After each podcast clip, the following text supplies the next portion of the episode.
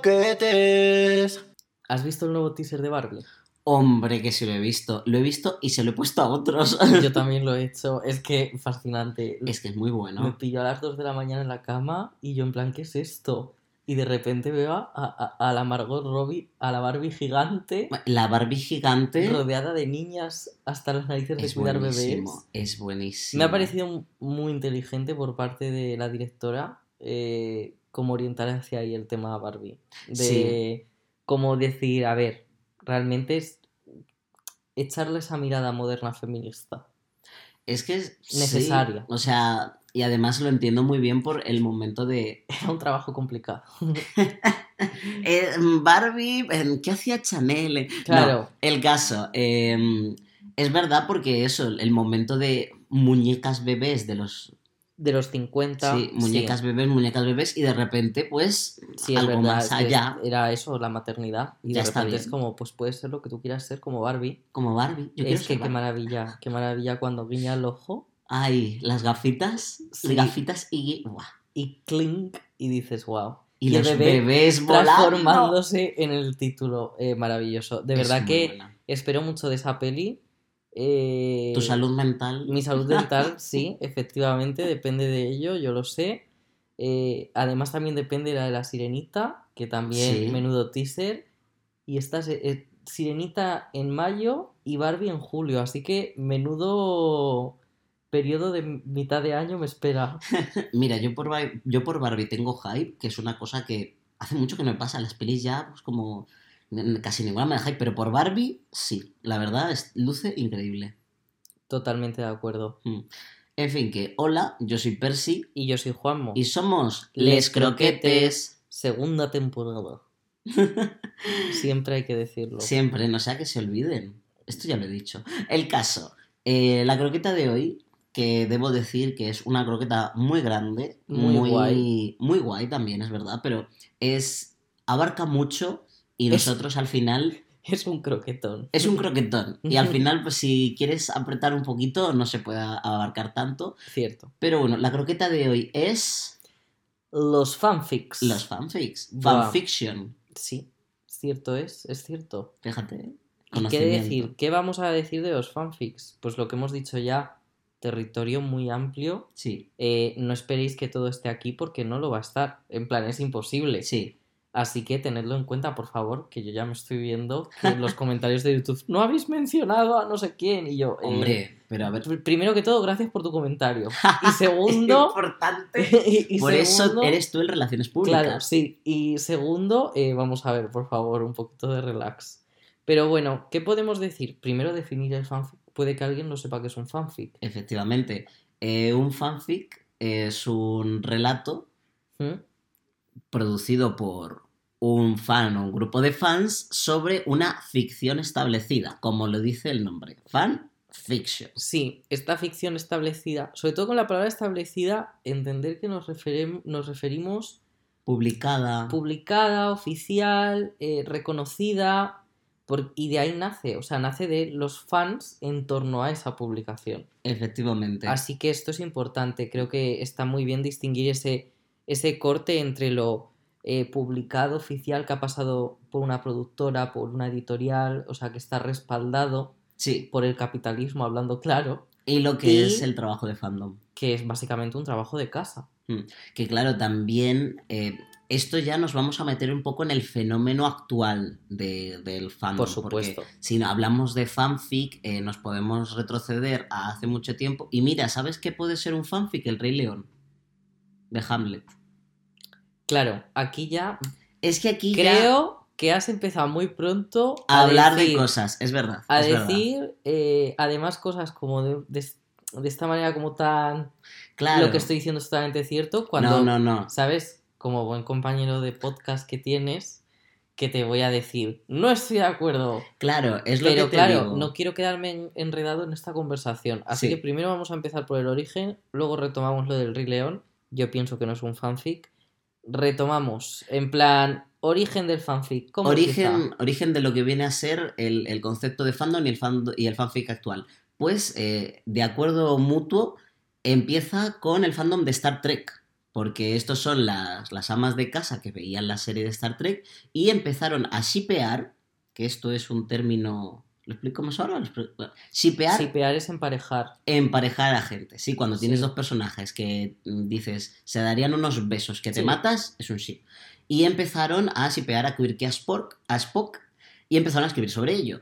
Y en 1974 se publicó la primera historia en una revista de eh, Quirky Spock. No se decían Vale. nombres. Spock sé quién es. Claro, Sí. es que yo no soy muy fan de Star Trek. Ah.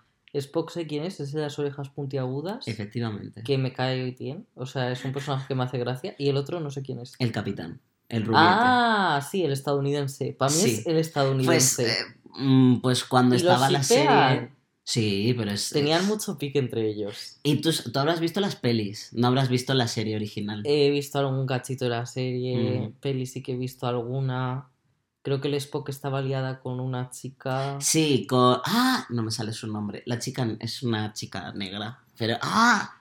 No, me voy a, me la voy a chica sentir. negra. Es que me siento fatal. Ya. No me acuerdo de su nombre. A ver, pero también te voy a mentir, no nos vamos a engañar. En el momento en que se hizo fue como, tenemos que meter a alguien negro en el reparto. No, Star Trek era bastante. ¿Ah, sí? Sí, sí, era Joder, pues, bastante. ya hemos que ¿Lo ves? Ya hemos quedado tanto tú como yo mal, no pasa nada. Pues ya está, todo en paz. Perdonadnos. Lo que estábamos diciendo, ese es lo que se considera el origen del fanfic actual, ¿sabes? De lo que se considera fanfic. Que por cierto, no tiene por qué ser...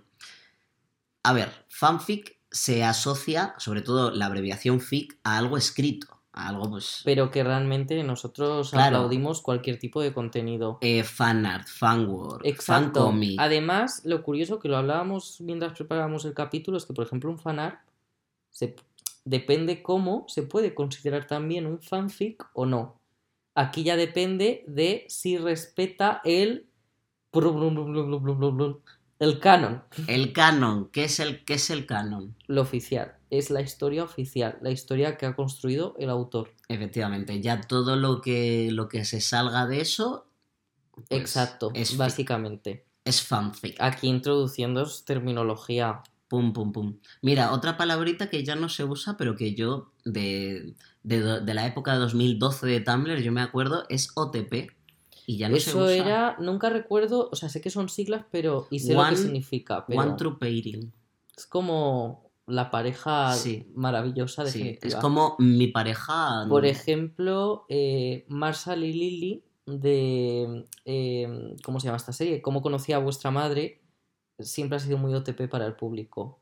Sí, porque, a ver, estaban. Yo iba a decir Friends, pero también estaban muy establecidos, eran muy monos, pues se convirtieron en, en la OTP de todo el mundo porque están Claro, juntos. yo digo esta porque como que voy a mi generación, en plan, Friends me pilló ya Friends era más para mis padres. Bueno, y como conocí a vuestra madre, vamos a decir para, para mi hermano mayor barra yo. No tengo Te lo- hermanos, ¿eh? Esto es una... Te lo has inventado aquí sin ninguna vergüenza. Pues sí, sí, sí, sí. Por otro lado, eh, hay un término del que me habías hablado antes que a mí no me ha quedado muy claro, que es lo de la muerte del autor.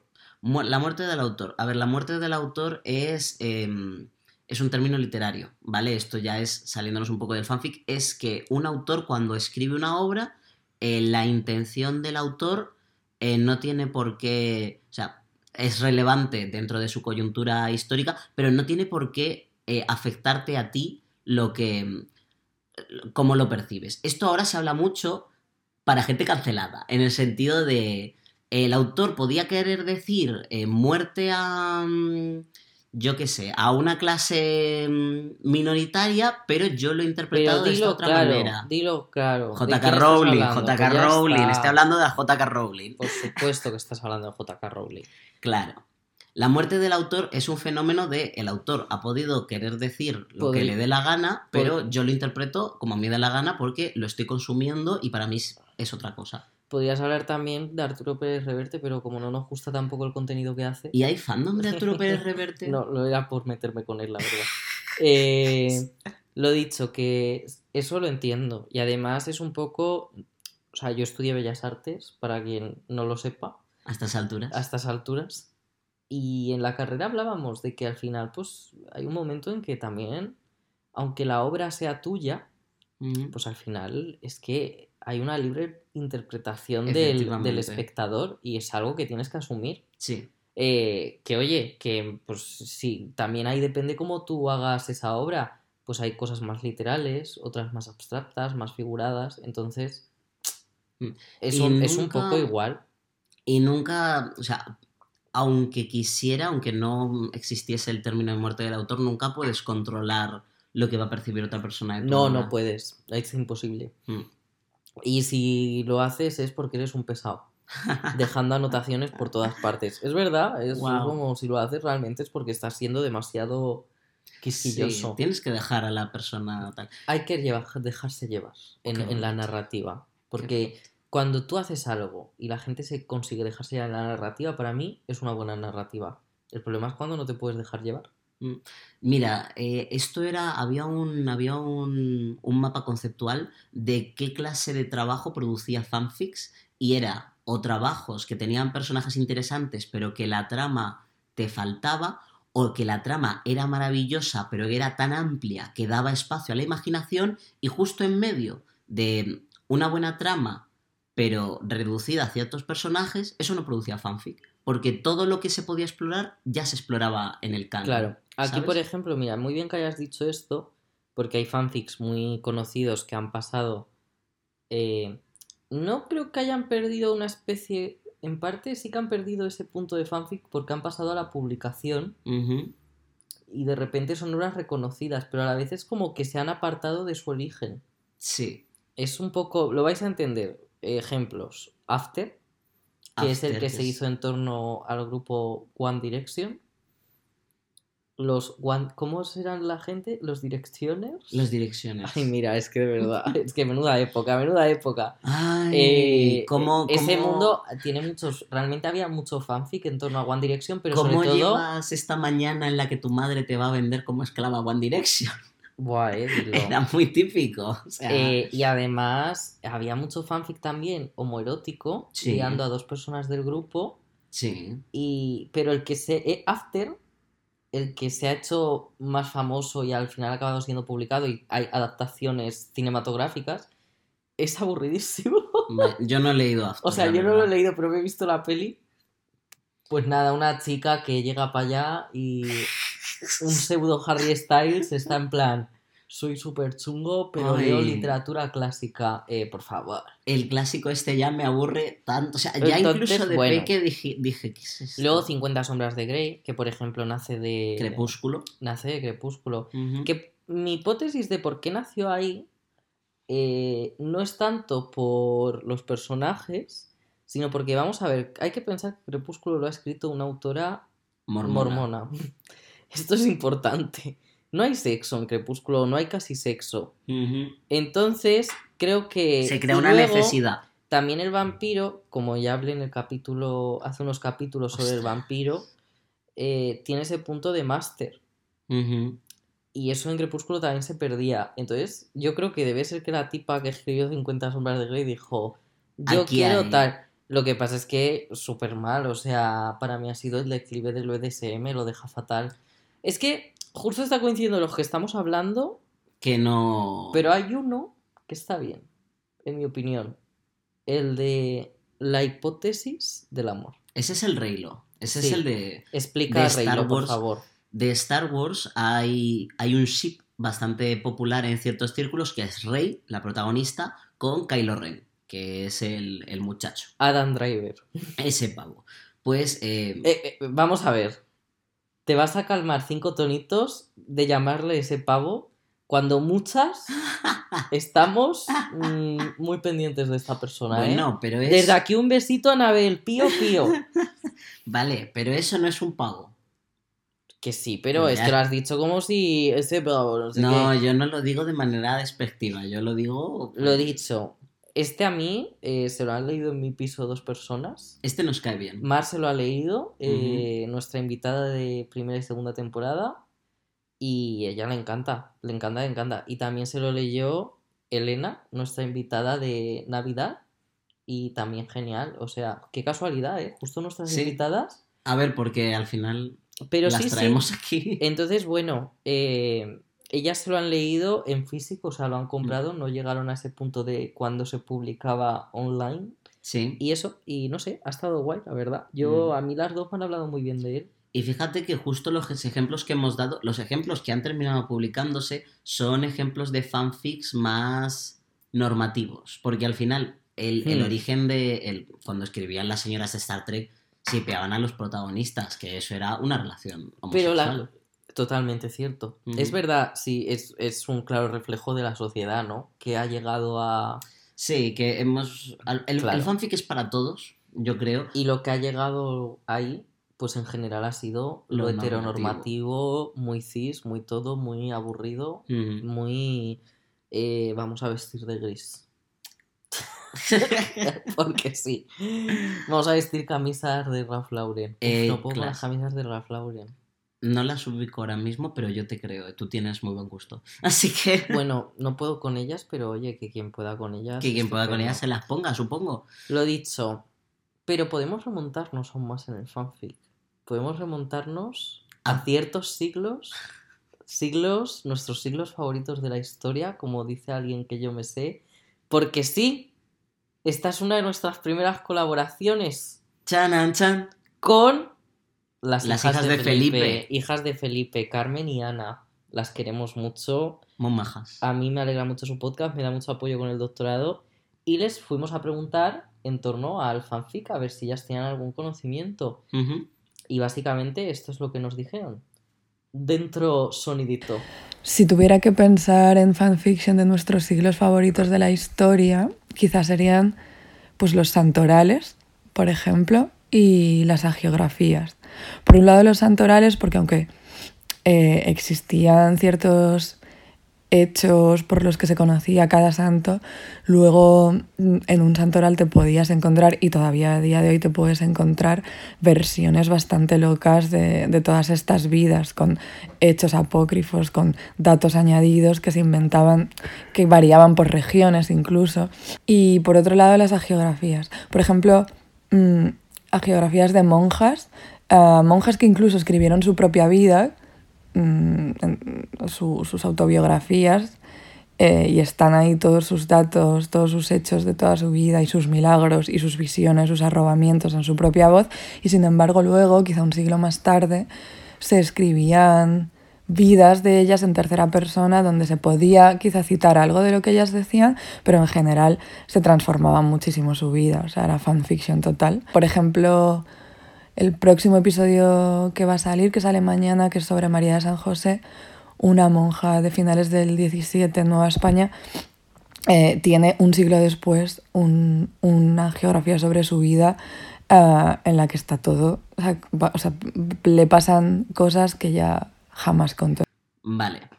Em, así para, para mencionar. Primero que todo, muchas gracias, Carmen. Muchas gracias. Eso ya primerísimo. Eso, muchas gracias también pues, por... Es que se nota que saben de lo que hablan porque es lo suyo. se nota. les nota. A mí, fíjate, nunca había caído en lo del tema del santoral y es totalmente cierto. Rollo Yo- vida y milagros de... Y eso es realmente, es que es una ficción, claro. Eso, eso es un. Mira, yo además tengo la teoría de que al convertirnos en una religión monoteísta nos falta spice, nos falta nos faltan cosas nuevas y nos vamos a los Sí. santos. Sí, pero luego, eh, al final, porque escuchando su podcast, porque ya sobre todo hablan mucho de monjas, y, y la verdad que es increíble. Eh, pero vidas súper interesantes, ¿eh?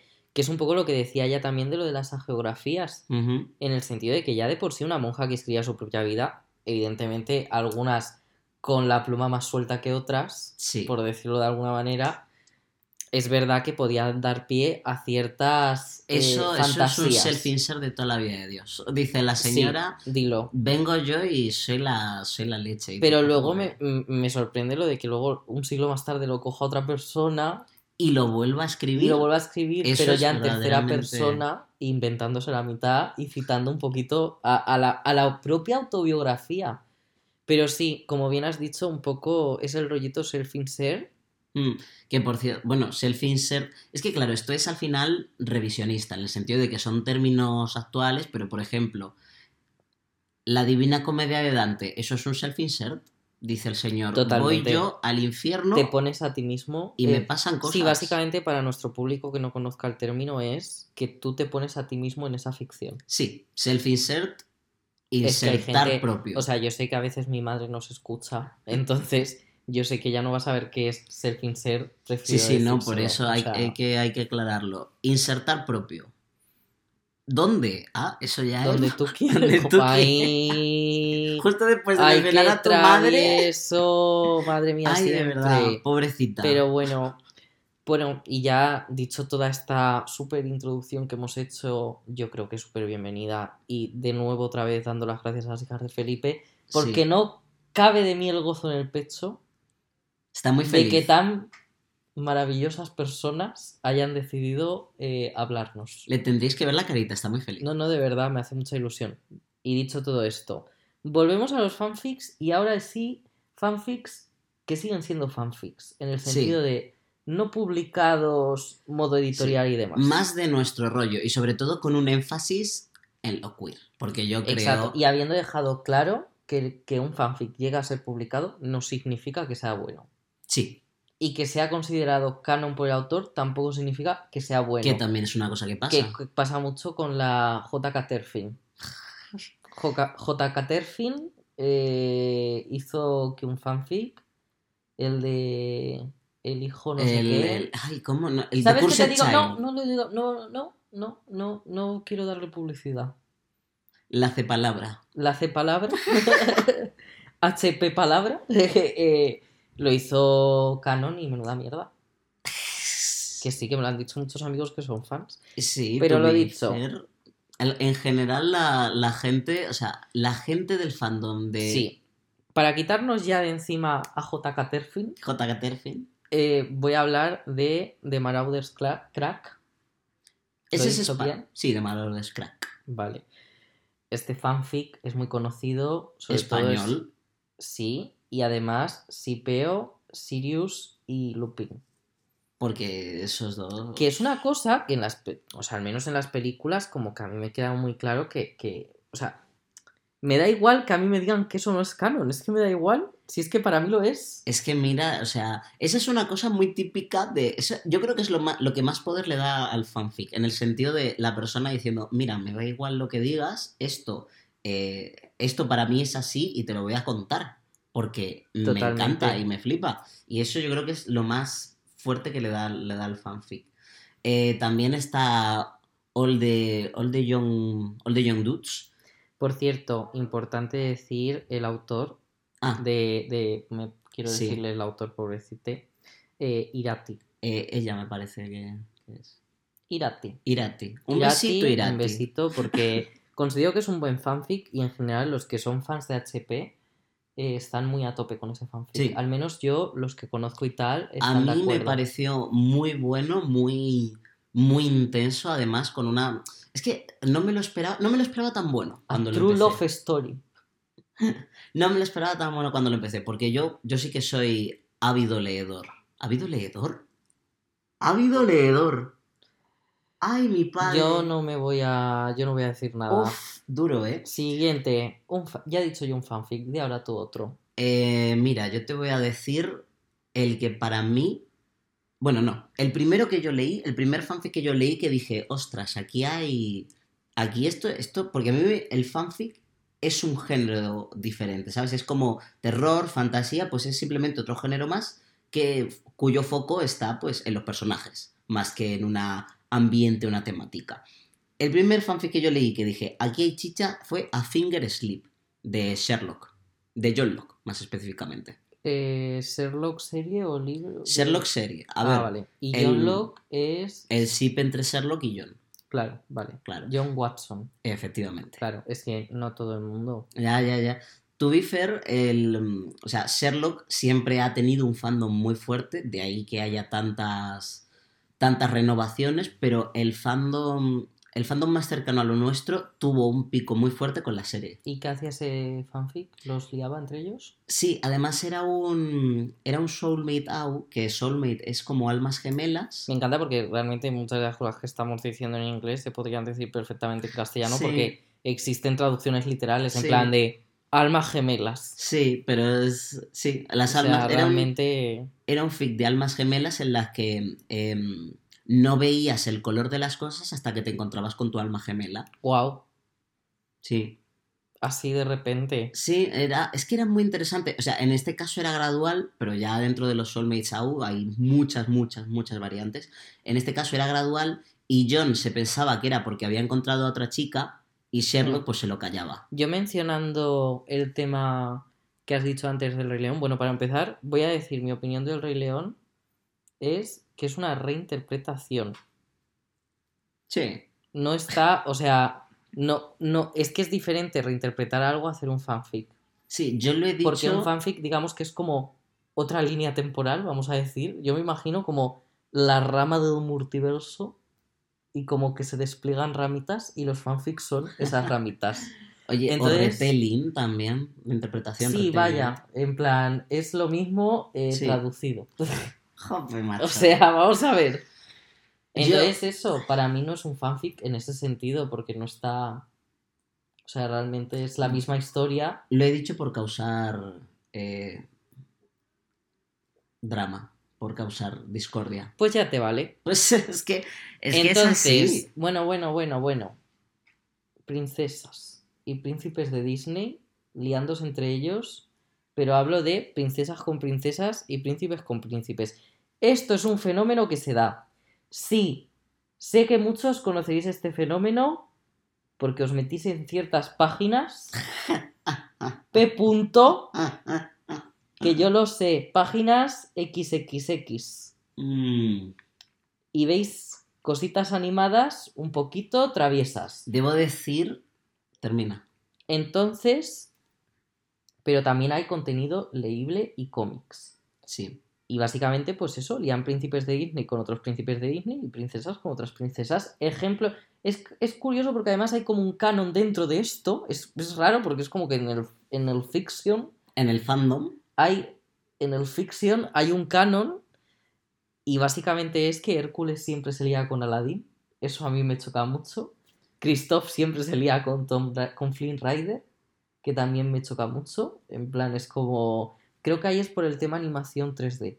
sí, que... Pero bueno, por- pero es curioso, porque lo de Hércules y Aladdin viene porque en la película de Aladdin, cuando están cantando Un mundo ideal sobre la alfombra mágica, pasan por Grecia y Ah. pasan por la zona de Hércules, pasan por la zona donde Meg cantaba ¿Qué Si hablas de hablar, un gran no- hombre. Bueno, bueno. Es hemos la hecho misma aquí- canción. Sí, sí, lo es. Entonces, es curioso porque viene de ahí. Viene de que ya en la película te dice es el mismo universo, es el mismo Ahora, es- mundo. ahora hay que juntarlos. Y entonces de ahí viene, y no sé, me parece curioso. Y luego ya eh, otras movidas, como por ejemplo Elsa, eh, que la juntan siempre con Jack Escarcha, porque tienen como poderes muy parecidos. Poderes de A mí me parece muy aburrida esa pareja. Eh, Debo decir que había un, un fandom Elsa LGTB plus. también. Había un fandom, pues, por la época tamlerina, que era. eh, agrupaban a cuatro princesas y príncipes que eran Rapunzel, Mérida, Hippo y Jack. Y entre todos, pues eran como un squad. Y pues había un montón de gente súper invested en eso y ahí estaban. Que yo quería decir antes que el tema de los príncipes, príncipes y princesas liándose entre ellos, eso es la exploración de muchos niños queer. Estaban ahí Es- empezando. sí, sí, sí, sí. O sea, por supuesto, esto nace, por supuesto, de- del fandom queer. Esto Sí, es sí. evidente. O sea, porque ya te digo, bueno, y de alguna que otra mariliendre. Pero es que las mariliendres para mí también forman parte del colectivo. Es que de siempre ha habido, o sea, Siempre ha habido mujeres cisetero que sostenían que la ficción de los hombres. Esto lo querían. Y ya está, y ya está. Por eso lo más común en el fanfic son eh, parejas masculinas, parejas homosexuales todo- escritas por mujeres. Y sobre todo un trasfondo erótico, o sea, un relato Sí. erótico. Sí, lo es veo- y lo veo bien, ¿eh? A mí no me parece mal para nada. Yo jamás, jamás, Jamás Dios me libre. rechazaré una madriliendra en esta casa. Jamás. Lo dicho. Es verdad que podríamos, pues, seguir mencionando un porrón y medio de, de fanfics. Esto es así. Un par más, porque tenemos uno Pero además como de... que un par más. El de, el de Patreon. Pero ese lo iba a introducir yo ahora después, Ah, no vale. te preocupes. Bueno. ¿Cuál querías introducir tú? No, yo quería decir, primero de todo, quiero pedir disculpas al fandom de, del John Locke porque mm, A Finger Sleep es otro. Estaba pensando yo en otro fanfic. A Finger Sleep eh, va de que se mandan mensajes de texto. Pero bueno. Y yo quería hablar de la mejor representación trans que yo he leído porque yo no me suelo sentir identificado y Esto sin embargo bien, leí eh, un fanfic de Homestuck, que aquellos que me conocen pues ya dicen ya está el pesado, The Four Kings, The God Thief and The Black Diamond. En la mejor representación trans que he leído yo, ahí está. Sí, otra cosa muy común de los fanfics, eh, que aparezcan personajes queer que no aparecen en las historias canon. Esto Sí. yo lo he visto bastante. Entonces, Sí. Se agradece, por supuesto. Es que el fanfic, que hay que ir a donde yo quería llegar, tiene un poder eh, de transformación social a través del relato Trans fascinante. formación. Sí, transformación. Un ejemplo de ello es el de Not Everyone. Este nos lo dijo una personita en nuestro Patreon, Firenze. Eh, ha sacado un libro, cómpraselo. Sí, de cuidar y cuidarse, las cui- Exacto, comprárselo, cuidar y cuidarse, de Firenze. No recuerdo el apellido. Eh, no nos podemos acordar de Firenze. todo. Firenze, cuidar y cuidarse, comprarlo. Lo dicho.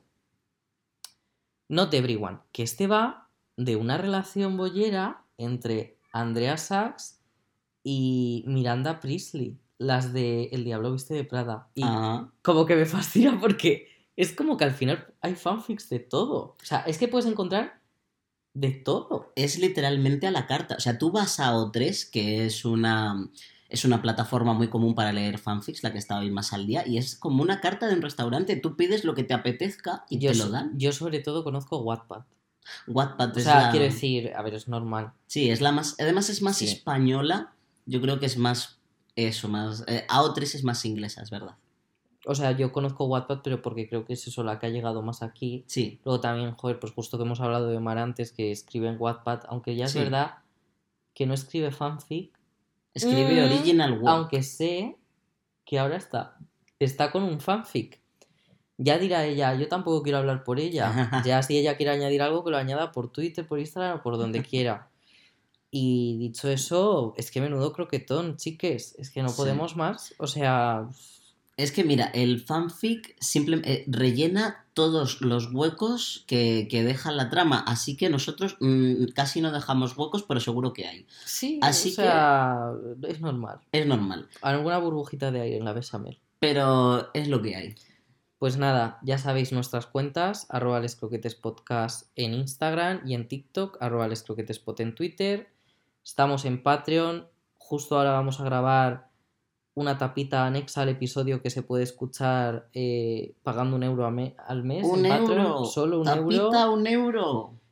Y eh, para el resto de plataformas, pues hola también, no tenéis la tapita, pero ¿sabéis lo que tenéis? El cariño De estos dos gente. parguelas. También. Bueno, está bien. Bueno. has- Yo he hecho el fanfic, yo he hecho el fanfic de la frase de Belén Esteban y tú has hecho eh, la lectura canon. canon. Y ya estaría. Hasta luego. Agur. Les croquetes.